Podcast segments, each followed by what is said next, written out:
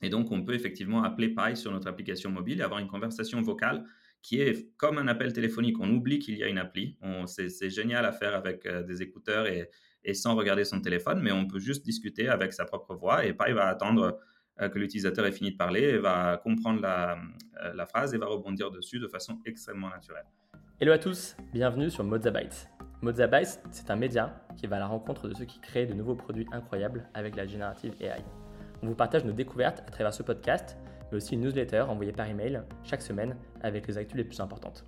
Derrière Mozabytes, il y a notre product studio Moza, qui accompagne les entreprises dans la création de nouveaux produits tech. Qu'il s'agisse d'entrepreneurs au tout début de leur aventure ou de boîtes déjà bien avancées comme Airbnb, Aircall, Sora, Blablacar ou Penny Lane, on intervient sur toute la chaîne de valeur, stratégie produit, design, développement et identité de marque. Avec l'arrivée de l'IA générative, on pense qu'on est aujourd'hui à un grand tournant. Et notre rôle chez Moza, c'est d'aider les entreprises à se saisir de cette opportunité unique en intégrant cette nouvelle technologie au cœur de leur stratégie. Si ça vous intéresse, écrivez-nous. Cette semaine, on reçoit Davide Bonapersona. Davide dirige le produit Consumer d'Inflection AI, le nouveau projet de Mustafa Suleiman qui avait précédemment fondé DeepMind, qu'il a revendu à Google où il dirigea le département de Deep Learning. Il y a un an, Suleiman lance ce nouveau projet associé à Reid Hoffman, le fondateur de LinkedIn. Il lève 200 millions de dollars puis 1,3 milliard pour créer un modèle d'IA fondationnel et lancer leur premier produit, Pi. Pi est une IA personnelle à laquelle n'importe qui peut s'adresser gratuitement, comme ChatGPT, mais accessible via n'importe quel canal, comme une véritable personne. C'est la grande différence d'Inflection, créer des IA empathiques où se construit progressivement une véritable confiance avec l'utilisateur. Dans cet épisode, David nous raconte son parcours d'une première aventure entrepreneuriale déjà dans le monde du chat il y a plus de 10 ans, à son passage chez Meta, où il travaille successivement sur Messenger, Instagram puis WhatsApp, jusqu'à son arrivée chez Inflection AI il y a quelques mois. On aborde les challenges et les opportunités derrière le développement d'une telle technologie et les conseils qu'il donnerait à ceux qui souhaitent aujourd'hui construire de nouveaux produits qui s'appuient sur la générative AI. Bonne écoute euh, je te propose de, commencer par une question euh, que, j'adore poser au début euh, sur un peu ce aha moment qu'on a tous eu, je pense, à un moment par rapport à la générative AI. Est-ce que tu te souviens de ce moment où tu as réalisé qu'on était en train de vivre une révolution technologique majeure? Est-ce que tu peux nous raconter cette, révélation? Carrément, merci Adrien de m'inviter sur le podcast et, bonjour à tous. Et oui, bien sûr, je me souviens bien de, ce moment-là. C'était au printemps dernier et à peu près au mois d'avril. Et en gros, j'avais déjà été hyper impressionné par tout ce qui se faisait en génération d'images avec notamment les avancées de DALI et DALI 2 qui venaient tout juste d'être annoncées par OpenAI. Et là, il y a eu un, moment où un des ingénieurs de chez Google a écrit qu'un modèle de langage sur lequel il travaillait avait pris conscience de lui-même et qu'il fallait le protéger, qu'il fallait, euh, euh, qu'il fallait en gros le traiter comme si c'était une personne avec, euh, avec des droits, etc. Et j'étais super intrigué par, cette, par ces remarques. J'étais allé lire ses articles dans son blog et justement, j'avais pu observer les, les transcriptions des conversations qu'il avait eues avec cette IA qui s'appelait Lambda. Et alors là, j'étais complètement euh, euh, vraiment impressionné par euh, la qualité du, du, langage que générait cette IA et par à quel point c'était naturel, au point où justement cet ingénieur qui travaillait avec tous les jours s'était convaincu que c'était quasiment une, personne qui lui écrivait. Donc je pense que c'est là que j'ai réalisé qu'on était face à une technologie complètement supérieure et différente de tout ce qu'on avait pu voir auparavant. Excellent, ouais, ouais, on se souvient, on se souvient bien de ce moment-là, euh, et il y a moyen qu'il y en ait d'autres euh, ces prochaines années euh, où, des personnes qui travaillent dans ces labos se disent oula, on est en train de toucher quelque chose d'important. David, comme, comme je disais, ça fait, ça fait longtemps que tu travailles là-dessus. On s'est rencontré au Web London en 2012. à l'époque où, où, les conférences tech en Europe étaient un, un, peu plus, un peu plus rares, où on était un peu moins nombreux. Du coup, est-ce que tu peux nous raconter ton parcours euh, de, ta première boîte, du coup, euh, euh, sur laquelle tu travaillais il y a, maintenant quasiment 12 ans, à, Inflection AI aujourd'hui. Oui, carrément. Je me rappelle bien quand, quand on s'était rencontrés tous les deux à la conférence Le Web à Londres. On était vraiment au, début de, l'explosion de la scène startup à, à la fois en France, mais même plus largement en Europe. Et on était parti avec un peu un groupe de, jeunes entrepreneurs découvrir la tech là-bas. Euh, moi, j'avais déjà ma startup qui s'appelle qui s'appelait à l'époque Filigo, que je venais de lancer. En gros, euh, en résumé, ça fait à peu près 10 ans que je travaille sur des produits basés sur la conversation et ça a vraiment commencé à ce moment-là. Et c'est autant la conversation entre les personnes que les conversations entre une personne et une machine. Donc, moi, à la base, j'ai fait une formation d'ingénieur. Je viens d'Italie. J'ai fait la plupart de mes études en France. Et ensuite, un master à Oxford où j'ai fait une thèse sur l'analyse du langage naturel.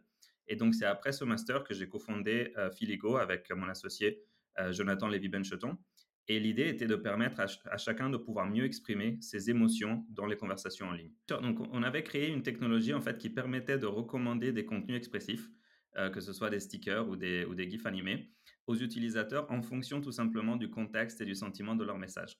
Donc l'idée était qu'on n'aurait pas besoin de réfléchir ou même de chercher ces contenus, mais on aurait accès à tout un, éventail de, contenus expressifs qu'on peut partager librement dans la conversation, qui arrive euh, quelque part tout seul de manière assez magique. Et en fait, je pense qu'on a trouvé un vrai, on a touché un vrai besoin là-dessus parce que Filigo a eu une très bonne croissance, euh, à peu près 10 millions d'utilisateurs uniques euh, dans les quelques années qui ont, suivi la fondation de la boîte et des intégrations avec certaines des, plus grandes applis, de messagerie. On a notamment eu des partenariats avec Apple ou encore avec, avec Facebook. Ce qui est assez incroyable, c'est que cette, feature de génération de stickers en fonction de l'échange qui est en train d'avoir lieu dans une conversation, c'est euh, une fonctionnalité que Facebook a annoncée euh, euh, la semaine dernière avec, son, son Labi. C'est bien ça?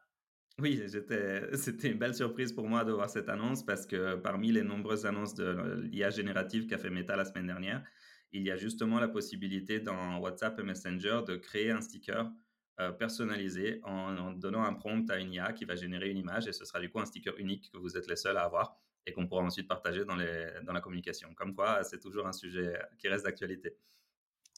Et du coup, après Filigo, euh, toi, tu as, fait le choix de rejoindre justement euh, Facebook euh, dans la Silicon Valley.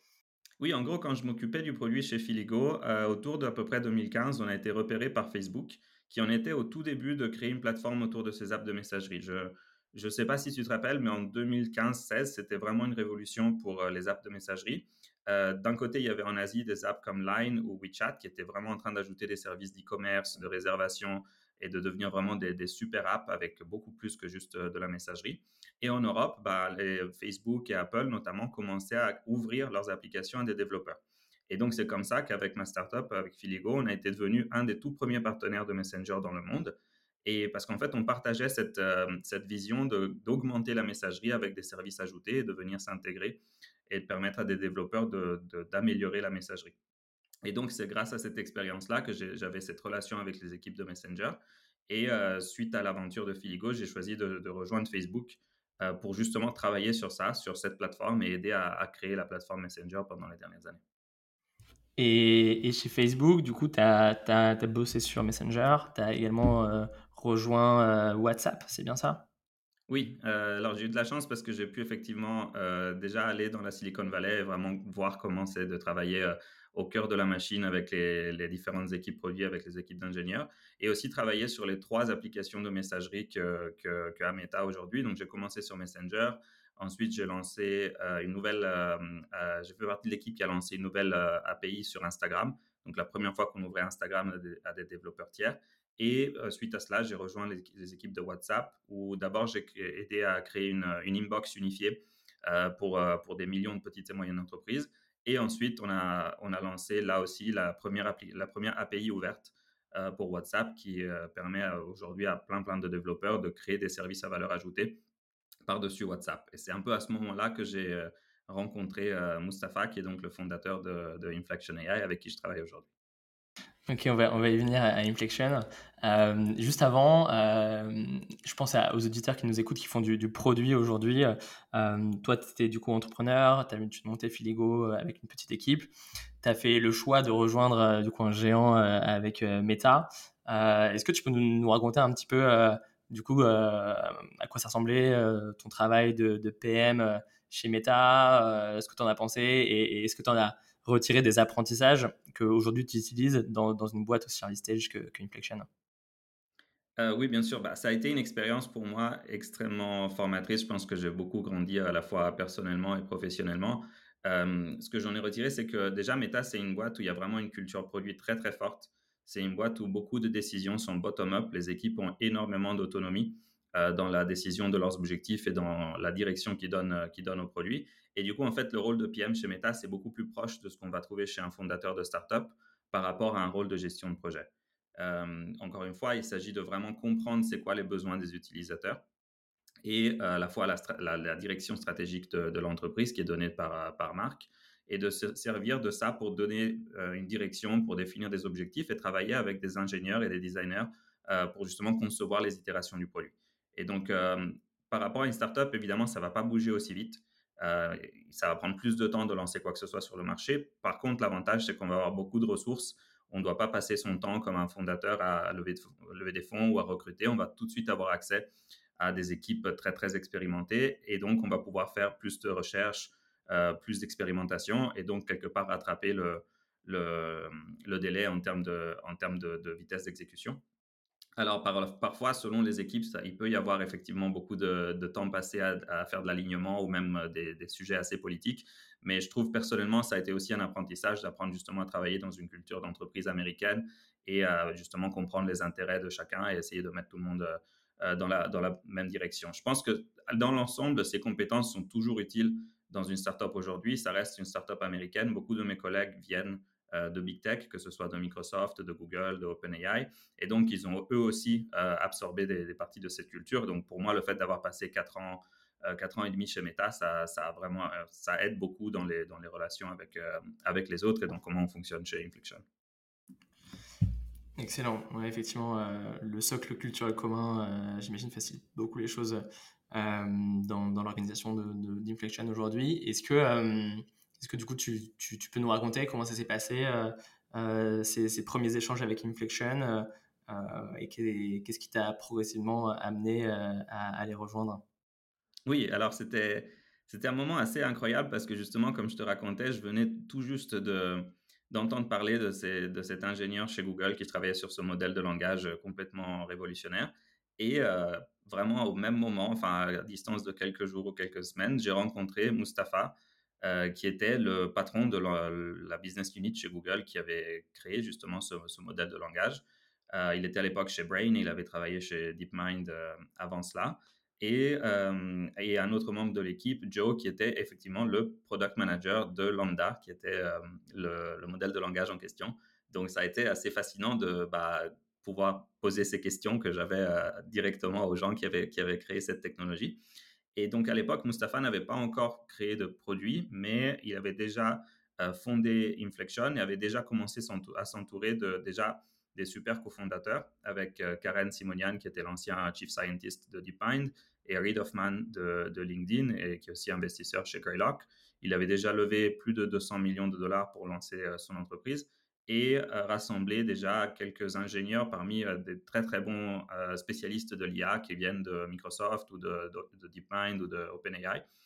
Et donc ça, c'était évidemment bien avant ChatGPT, donc ce n'était pas encore un phénomène de, masse comme on peut l'appeler aujourd'hui, mais pour moi, c'était déjà clair que bah, les nouveaux modèles de langage sur lesquels euh, ces équipes-là étaient en train de travailler, allaient permettre de faire ce qu'en fait on avait essayé de faire depuis 2016, euh, c'est-à-dire fournir justement des services à valeur ajoutée par-dessus la conversation, mais que cette fois-ci on allait vraiment pouvoir euh, comprendre et générer du langage naturel à un niveau où on n'avait jamais pu le faire avant. Et du coup, dès mes tout premiers échanges avec Mustapha, j'étais vraiment fasciné par, par cette idée et j'ai eu envie de, de, bah, de, quitter Meta et d'aller rejoindre cette startup et, et d'aider à, à monter Inflection justement.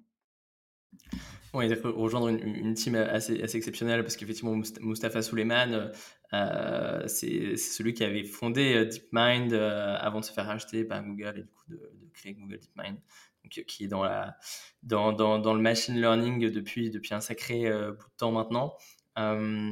du coup, qu'est-ce que c'est Inflection AI DVD bah, Inflection, c'est une startup. on, on s'appelle plutôt un studio de IA dont la mission est de créer une IA personnelle pour tout le monde. Donc, euh, de fournir à chacun les, les, bénéfices que peut avoir un conseiller personnel, que ce soit à la fois sur les, sur les sujets les plus pratiques et sur les sujets les plus humains et personnels. Donc, en gros, on, va, on a lancé notre premier produit qui s'appelle Pi.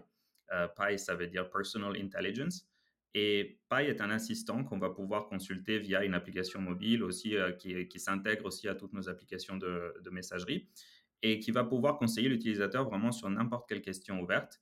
Euh, une des caractéristiques de Pi, c'est qu'il a une très forte empathie. Et donc, euh, par exemple, on peut s'en servir pour des questions sur lesquelles on ne va pas pouvoir trouver la réponse sur Google et euh, sur lesquelles il s'agit plutôt de discuter d'une manière extrêmement naturelle, et, naturelle et fluide. Et petit à petit, on est en train de continuer à améliorer Pi pour qu'il puisse servir l'utilisateur vraiment dans tous les domaines de la vie de tous les jours, que ce soit encore une fois sur des sujets ouverts ou plutôt sur de la recherche d'informations et de, de l'assistance. Du coup, aujourd'hui, Pi, euh, c'est euh, un, assistant personnel euh, virtuel avec lequel on peut interagir à travers beaucoup de, canaux différents. Hein, c'est bien ça. Il y a Messenger, WhatsApp, par SMS aussi, il me semble. vous avez aussi annoncé que on pouvait appeler Pi et du coup converser avec, avec lui ou elle d'ailleurs à l'oral. Quand, tu rejoins euh, du coup une, boîte comme ça, euh, j'imagine que euh, la roadmap produit, elle est assez différente de, d'une, boîte qui va construire un produit avec différentes features, plusieurs, plusieurs flows d'onboarding.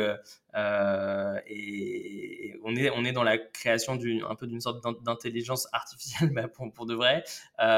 comment, comment ça s'est passé les, les, premières semaines, les premiers mois là-bas?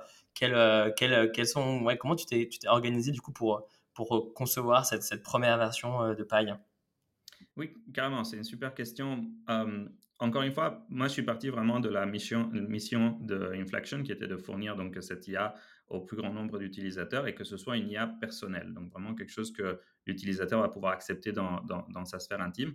Et je pense que euh, c'est pour ça qu'on a développé en fait une, roadmap qui inclut des choses comme comment est-ce qu'on peut rendre la communication la plus facile possible. Et donc, on y allait intégrer Pi avec les différentes messageries qu'on utilise tous au quotidien. Donc, aujourd'hui, c'est disponible par SMS, par WhatsApp, par Messenger, euh, sur Telegram et ainsi de suite. Et c'est vraiment la seule IA avec laquelle on peut continuer une conversation à travers toutes ces, toutes ces différentes messageries et qui va toujours reconnaître l'utilisateur. Et euh, d'autre part, on s'est demandé comment est-ce qu'on peut rendre la communication la plus naturelle possible et, en fait gagner la confiance de l'utilisateur. Et ça, ça passe par les caractéristiques de l'IA, le fait qu'elle soit très empathique, par exemple, mais aussi avec notre décision de tout de suite lancer avec une offre qui contenait de la voix. Et donc, on peut effectivement appeler Pi sur notre application mobile et avoir une conversation vocale qui est comme un appel téléphonique. On oublie qu'il y a une appli. C'est génial à faire avec des écouteurs et, sans regarder son téléphone, mais on peut juste discuter avec sa propre voix et Pi va attendre euh, que l'utilisateur ait fini de parler va comprendre euh, la, phrase et va rebondir dessus de façon extrêmement naturelle. Et donc, en fait, je pense que c'est un bon exemple de comment on peut prendre une technologie qui est très générale, qui est un, modèle de langage, et venir du coup euh, l'améliorer, on va dire, ou plutôt la, l'amener aux utilisateurs finaux par l'ajout d'un produit consumer, disons, classique, qui peut être une, intégration messaging ou une application mobile, et vraiment de combiner ces features dans la, de la bonne façon. Après, pour ce qui est de la, de la roadmap, euh, disons, je ne peux pas exactement rentrer dans les détails, mais on va dire qu'on va toujours s'appuyer sur qu'est-ce qui est possible du côté de l'IA et qu'est-ce que, le modèle nous permet de, réaliser. Et euh, sur la base de ça, quelles sont les attentes de, nos utilisateurs en face et comment on peut aider l'utilisateur à trouver de la valeur euh, dans le modèle. C'est un peu l'inverse du développement produit traditionnel où on va commencer par définir un, MVP et vraiment construire le minimum de fonctionnalités pour résoudre un problème très spécifique pour un utilisateur très spécifique. Ici, on part de quelque chose qui est déjà très général, out of the box, et il s'agit plutôt d'aider l'utilisateur bah, à découvrir euh, ce nouveau produit et selon le besoin qu'il a, bah, à trouver euh, de, la valeur de la, de la façon la plus, euh, la plus efficace qui soit. Nous, on fait partie des quelques boîtes qui entraînent un modèle fondationnel complètement in-house, ce qui veut dire qu'on a développé un, modèle dont on a même publié les performances récemment, qui est en fait plus performant que GPT 3.5, que Lama de Meta et que Chinchilla de Google, ce qui veut dire que c'est vraiment le meilleur modèle dans sa catégorie. et en fait, c'est grâce au fait qu'on développe ce modèle complètement in-house qu'on a la flexibilité euh, de, contrôler tous les, éléments de la chaîne. Euh, maintenant, ce n'est pas la seule façon de, développer un produit à base de modèles de langage. il y a d'autres possibilités qui existent euh, pour des entreprises différentes. Bien sûr. Ok, du coup, par rapport à, un chat GPT, du coup, qui est voilà, le plus connu du grand public, du coup, l'aspect le plus différenciant, c'est la, personnalité et cette capacité à, avoir de l'empathie pour son utilisateur que vous avez conçu derrière Pi. Aujourd'hui, récemment aussi, il y, a Facebook qui a annoncé le lancement d'Avatar IA qui ont leur propre personnalité. Comment, comment ça marche? Comment est-ce qu'on donne une, personnalité à, à une IA oui, alors effectivement, les annonces de Facebook sont très intéressantes dans ce, dans ce domaine. Euh, avant ChatGPT, il existait déjà des, euh, IA qui étaient très très orientés sur, euh, sur une certaine personnalité, par exemple Replica, qui est un peu un, partenaire amoureux virtuel, et Character AI, qui est une plateforme sur laquelle on peut créer ou discuter avec plein d'IA qui ont une personnalité différente et qui peuvent être basées sur des personnages réels ou fictifs. et on, je pense qu'on peut aussi mentionner Snap là-dedans, qui a été très vite après l'annonce de ChatGPT, un des, une des premières grosses applications sociales à intégrer une IA dans, dans, leur inbox avec une IA qui s'appelle justement MyAI. Et c'est assez intéressant parce que chacun de ces acteurs a dû prendre des parties sur comment ils ont crafté la, la, personnalité qu'ils ont donnée à leurs différentes IA. Meta a pris un, chemin un peu différent, c'est-à-dire qui est en fait assez similaire de celui de Character AI, où ils ont lancé une IA qui s'appelle Meta AI, qui est en leur propre marque et qui actuellement est la, est celle qui, est, disons, la, qui a le plus de fonctionnalités, par exemple la fonctionnalité de, surfer le web, et euh, qu'ils ont intégré dans toutes leurs, leurs, applications de messagerie. Donc, dans n'importe quelle conversation sur Messenger ou WhatsApp, on pourra mentionner Meta AI en faisant Meta AI et demander à faire quelque chose, et l'IA va répondre dans la conversation. Et euh, ensuite, ils ont aussi lancé tout un panel de différentes euh, IA qui sont un peu des clones, mais basés sur des personnalités existantes. Donc, par exemple, ils en ont créé une en partenariat avec euh, Paris Hilton ou une autre en partenariat avec, euh, euh, Snoop Dogg ou Mr. Beast. Et l'idée, c'est que chacune de celles-là va avoir un, style conversationnel complètement différent. Et je pense que c'est assez intéressant de voir ça parce que, encore une fois, dans la foulée de ce qu'avait fait Character AI, ça montre qu'il y a un, désir chez, les utilisateurs de s'identifier un peu avec l'IA avec laquelle ils décident de discuter et que en fait c'est pas c'est pas euh, c'est pas évident de trouver un style euh, commun à tout le monde et qui permet à chacun de, de, s'identifier avec cette IA. Et oui, euh, du coup, effectivement, la frontière ça me nuise de plus en plus entre, entre les conversations humains, interhumains et, et celles avec des IA. Hum, toi, tu vois, tu vois ça avancer comment à titre personnel ces prochaines années? Je pense qu'il va y avoir effectivement une frontière de plus en plus floue. Euh, je pense que dans un certain sens, c'est une très bonne chose parce que ça veut dire qu'on va baisser la barrière euh, d'accès à la technologie. Historiquement, on a toujours dû, en tant que, personne, apprendre à se servir d'un outil informatique, que ce soit apprendre à se servir d'un nouveau logiciel qu'on a installé pour la première fois ou apprendre un langage de programmation quand on, veut être développeur et, créer quelque chose de nouveau. Il y a toujours une, courbe d'apprentissage et, c'est aussi une barrière qui, en fait, euh, garde euh, beaucoup de personnes un peu en dehors de ce qu'on peut faire aujourd'hui avec euh, les nouvelles technologies. Et je pense que les IA conversationnelles vont dramatiquement baisser cette barrière parce que pour la première fois, on va pouvoir s'adresser à une machine avec sa langue maternelle qu'on connaît déjà tous et on a le droit de faire des erreurs, on a le droit de ne pas respecter une certaine syntaxe. L'IA va, comprendre et va nous donner les bonnes, les bonnes informations. Donc ça, le fait que la frontière se devienne plus floue, c'est à mon avis une, bonne chose dans ce sens. Dans un autre sens, ça peut être aussi une source de risque. Euh, par exemple, on peut déjà aujourd'hui créer des contenus, euh, euh, ce qu'on appelle les deepfakes, donc créer des contenus où on va impersoner quelqu'un, où on va prendre l'apparence ou même la voix d'une personne et lui faire dire à peu près n'importe quoi. Et ça, c'est juste un exemple de comment on peut s'imaginer utiliser ces technologies à mauvais escient, que ce soit pour la désinformation ou manipuler, manipuler des personnes, notamment dans un contexte d'élection ou de prise de parole en public. Et ça, c'est un gros, danger. Et les technologies qui permettent ces, choses sont assez similaires. Euh, donc, c'est très important qu'il y ait des règles et qu'on tienne euh, les, entreprises qui créent ces technologies pour, euh, pour responsables de l'utilisation qui en est faite. Oui, d'ailleurs, Mustapha Suleiman se fait un peu le, le, porte-parole de ces questions aussi civilisationnelles, j'ai envie de dire, par rapport au risque que peut engendrer l'IA dans, nos sociétés ces prochaines années. Comment est-ce que cette, vigilance, elle, elle se manifeste dans, dans, Inflection AI Est-ce que sur des, sujets voilà, de sécurité, des questions d'éthique, vous avez mis en place des, process qui, qui, garantissent qu'on se retrouve avec des, risques trop importants? Oui, donc une initiative dont on a parlé récemment, c'est le fait que plusieurs entreprises de l'IA, dont, Inflection et dont euh, euh, Google, OpenAI, Microsoft euh, et bien d'autres, ont pris des engagements volontaires auprès du gouvernement américain, auprès de la Maison-Blanche, en rédigeant justement une série de, principes sur lesquels on va s'appuyer pour le développement des produits. Ok. D'ailleurs, très, très bon bouquin, celui de, de Mustapha Suleiman euh, je, le, recommande. C'est d'ailleurs assez impressionnant, on voit de plus en plus euh, de, leaders tech qui sont en contact vraiment de la pointe de l'innovation dans l'IA euh, s'alerter et, demander de la régulation, ce qui est assez inhabituel.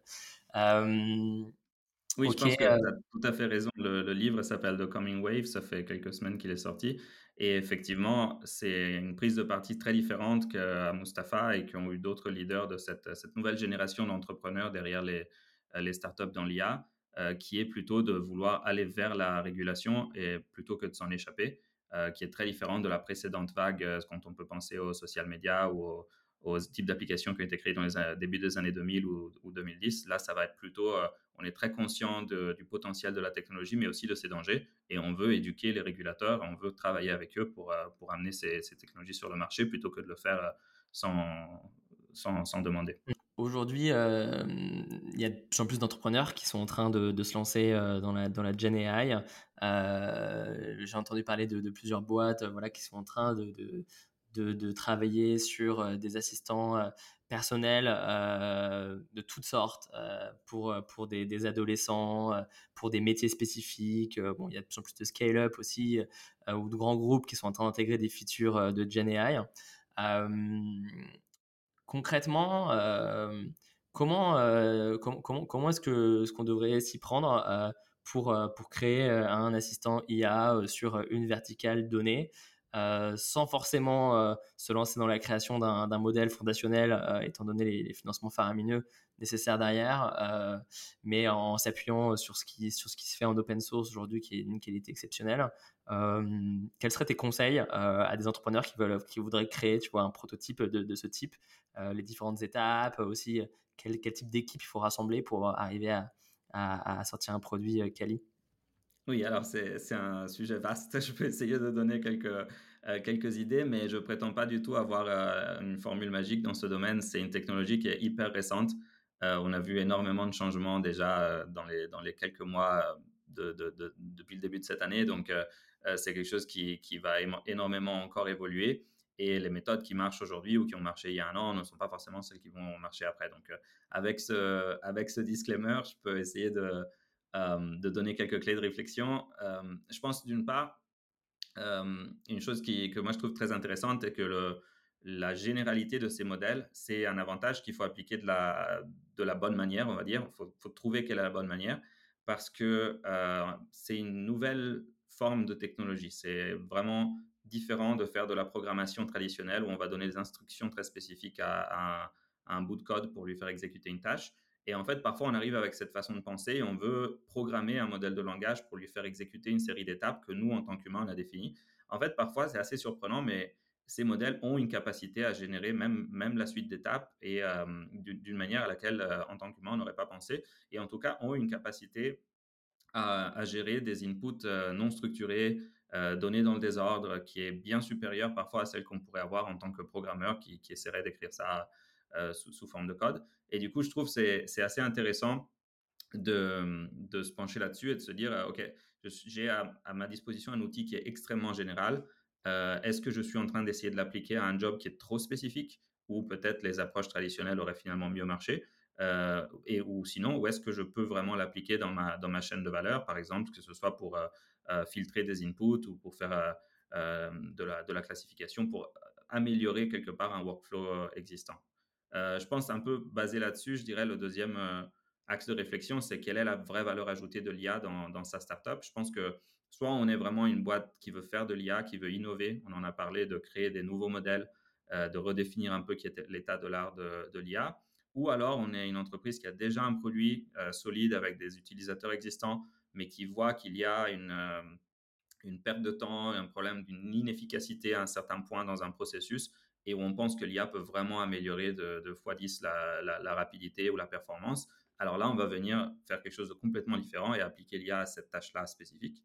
Euh, ou alors, on est un nouvel entrant qui veut disrupter un marché et qui va se dire, OK, ben, mon avantage compétitif va être que je vais euh, reproduire, bah, je vais aller concurrencer un tel acteur, mais je vais le faire avec de l'IA. Et donc, j'aurai une, structure de coûts différente et j'aurai euh, une meilleure efficacité, donc des, meilleures marges. Donc, je pense être clair là sur, sur, sur quelle position on veut prendre, ça va être très important. Et je dirais, basé sur ça, le rôle du modèle dans, dans, son, dans son software et euh, globalement où est-ce que l'IA vient apporter de la valeur ajoutée, ça, ça va avoir un impact sur la sur l'approche technologique. A priori, aujourd'hui, je vois plutôt trois grandes familles d'approches et encore une fois, ça, c'est quelque chose qui, qui, va encore changer dans les prochains mois. Euh, soit on va entraîner ses propres modèles de langage, faire de l'adaptation soi-même, et euh, ça va demander beaucoup d'expertise. Il va falloir embaucher des chercheurs euh, qui ont déjà fait ça dans des modèles, dans du deep learning en général. Il faut avoir accès à, des, à des, énormément de GPU et à beaucoup de capitaux pour pouvoir entraîner ces modèles qui sont très très chers à entraîner et à beaucoup de données d'entraînement. Ça, c'est l'exemple d'entreprises comme OpenAI, comme Inflection ou comme on en a parlé Mistral. Euh, soit on va pouvoir prendre un modèle open source qui existe, comme euh, par exemple Lama ou euh, ses dérivés comme Falcon. Et là, on va pouvoir faire de la, du, fine-tuning, faire de l'adaptation soi-même, puis l'héberger soi-même. Ça, ça permet d'économiser le coût de l'entraînement, mais il va quand même y avoir des coûts significatifs et de l'expertise d'IA pour ne serait-ce qu'adapter le modèle à son besoin, l'héberger et faire en sorte que ça tourne avec des, avec des coûts raisonnables. Et enfin, on va pouvoir sinon s'appuyer sur des API offertes par OpenAI ou, d'autres acteurs, euh, que ce soit pour euh, utiliser simplement GPT avec des prompts qu'on aura, qu'on aura écrits. Là, pour le coup, c'est du prompt engineering et c'est un, un, skill set euh, différent qu'il faudra avoir dans son équipe technique. Ou alors faire du fine-tuning parce qu'on a ses propres données de, d'entraînement qu'on peut, qu'on peut utiliser pour entraîner, pour fine-tuner GPT d'après son besoin. Et là, pour le coup, on va beaucoup économiser sur les coûts d'infrastructure mais on va quand même devoir payer un accès d'API et on sera dépendant d'OpenAI par rapport à, la hum, flexibilité de, ou, du fournisseur, à la flexibilité de l'API en question. Euh, vraiment un éventail de, possibilités qui est assez vaste. Je pense que ce qui est important là-dessus, c'est être conscient que ça évolue en, permanence, bien se tenir au courant de ce qui se passe euh, et de différentes approches qui sont essayées par plusieurs boîtes, et surtout d'avoir une, euh, une, approche assez expérimentale. On va pouvoir mesurer là où on en est aujourd'hui et où est-ce qu'on veut arriver. Et euh, pour chaque itération, être capable de vraiment dire si ça améliore le produit ou, pas. Je pense que c'est essentiel d'être dans un mindset d'expérimentation aujourd'hui. Ok, hyper intéressant euh, ces, trois catégories-là. effectivement, autant les modèles fondationnels, c'est réservé à, quelques boîtes qui ont réussi à sécuriser du coup les fonds pour arriver à une performance suffisamment intéressante. C'est d'ailleurs ça qui a légitimé le gros seed de Mistral euh, qui euh, peut-être d'un autre point de vue peut, sembler comme euh, léger, par rapport à, des, des, modèles comme le vôtre. Néanmoins, ils, ont, ils, ont, ils ont des compétences assez géniales justement pour développer des modèles puissants avec, avec économie. J'ai une question par rapport à, aux deux autres catégories, euh, moi autour de moi, je vois beaucoup d'entrepreneurs qui sont en train euh, de, euh, de, monter de nouveaux projets avec la Gen AI et je vois aussi beaucoup de scale-up qui réfléchissent à comment intégrer ça intelligemment, développer des features basés sur la générative AI. un épisode qu'on a tourné justement avec Mozabyte, avec Pauline Ferret de 360 Learning, racontait comment justement ils ont utilisé des modèles qu'ils ont fine-tuné pour créer des features géniales de ton point de vue, euh, un entrepreneur qui débute, euh, il, doit, se concentrer euh, plutôt sur la deuxième ou sur la troisième Est-ce que aujourd'hui, avec les API qui existent, on arrive à des, résultats suffisamment intéressants? Ou est-ce que en réalité, quand on veut créer une startup IA, c'est important d'être capable de leverager, de, fine-tuner des modèles open source et d'intégrer ça dans, les compétences initiales. Oui, je pense que c'est une, super question et je, ne suis pas sûr d'avoir euh, une réponse à, donner à cette question parce que euh, déjà, ce qui marche chez les uns n'est pas garanti de, fonctionner chez les autres. Et aussi, euh, personnellement, chez Inflection, on a pris euh, l'autre approche qui est d'entraîner le modèle nous-mêmes. Donc, je n'ai pas personnellement passé beaucoup de temps à évaluer ces deux options-là. ce que je peux dire, c'est aujourd'hui, je vois énormément de travail qui est fait dans l'open source sur la base d'une famille de modèles qui, est issue de, de, Meta et très récemment de certains autres acteurs qui ont fait le choix de publier leur modèle en open source. Donc, je pense qu'il faut suivre de très près ce qui se passe là-dedans parce que à quel point Meta va continuer à entraîner et release des modèles de fondation qui sont performants par rapport à l'état de l'art, c'est une question ouverte. Et à quel point les autres acteurs qui commencent à se lancer dans ce secteur, à publier en open source, vont les suivre, c'est aussi une question ouverte. De ce côté-là, par exemple, il y a un peu plusieurs écoles. Il y a, on entend dire que une approche, c'est d'avoir des modèles petits, légers, peu chers à servir et qui vont peut-être être plus spécialisés pour des tâches données.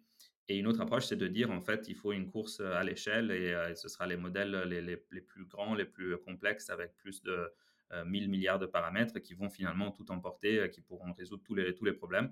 Et je pense qu'il y a vraiment des directions de recherche dans les, dans les deux cas. donc, pour l'instant, un bon entre-deux, c'est, je pense, le modèle le plus performant qui est en open source actuellement, c'est Falcon 180B, donc 180 euh, milliards de paramètres, qui est, qui est en tête des leaderboards de, de, de Hugging Face. Euh, donc, ça peut être un modèle à utiliser et on peut aussi commencer par une des plus petites versions de, de ce modèle pour, euh, pour faire de l'expérimentation et ensuite essayer de, reproduire ces résultats avec une, avec une, une échelle plus élevée.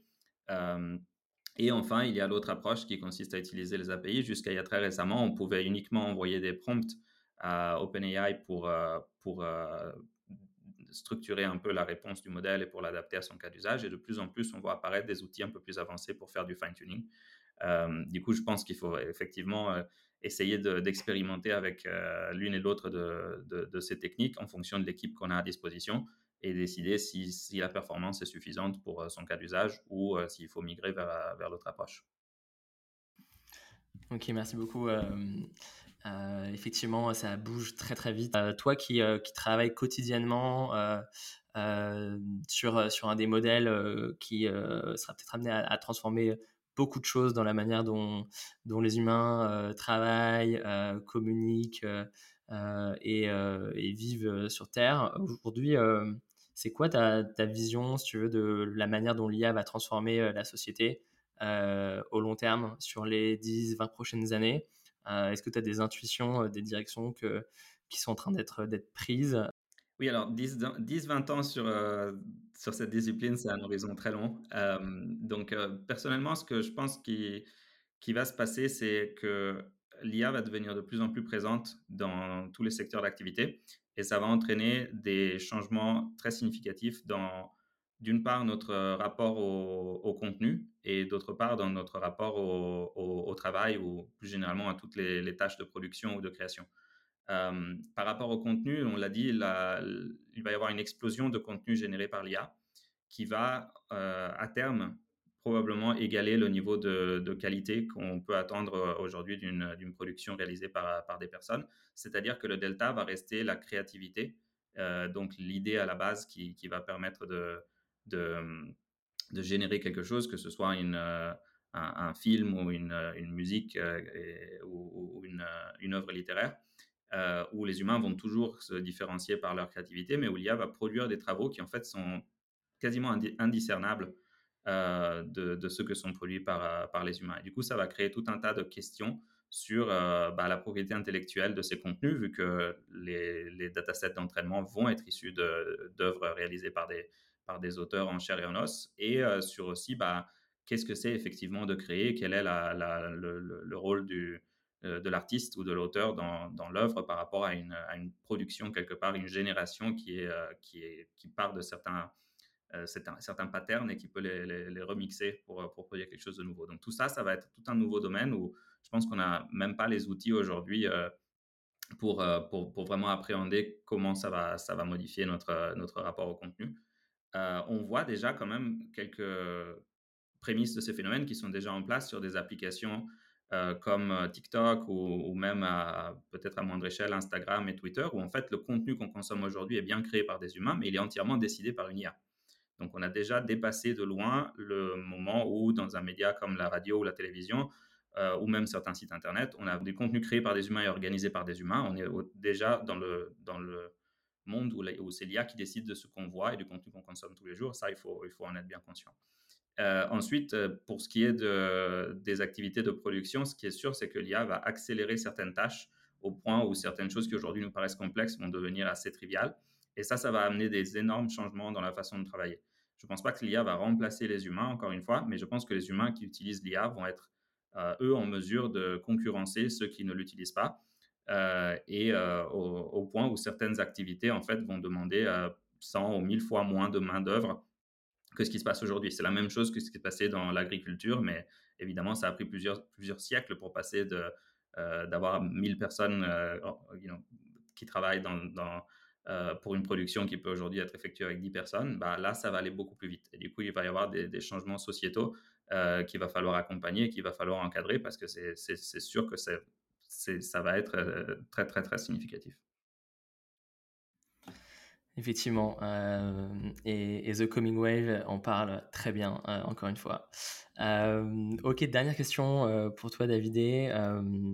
Elle, elle, concerne ceux qui veulent innover aujourd'hui avec la generative AI, soit en retravaillant, en améliorant des produits existants dans leur boîte, soit en justement créant des nouvelles sociétés qui viennent profiter de, cette révolution à l'œuvre.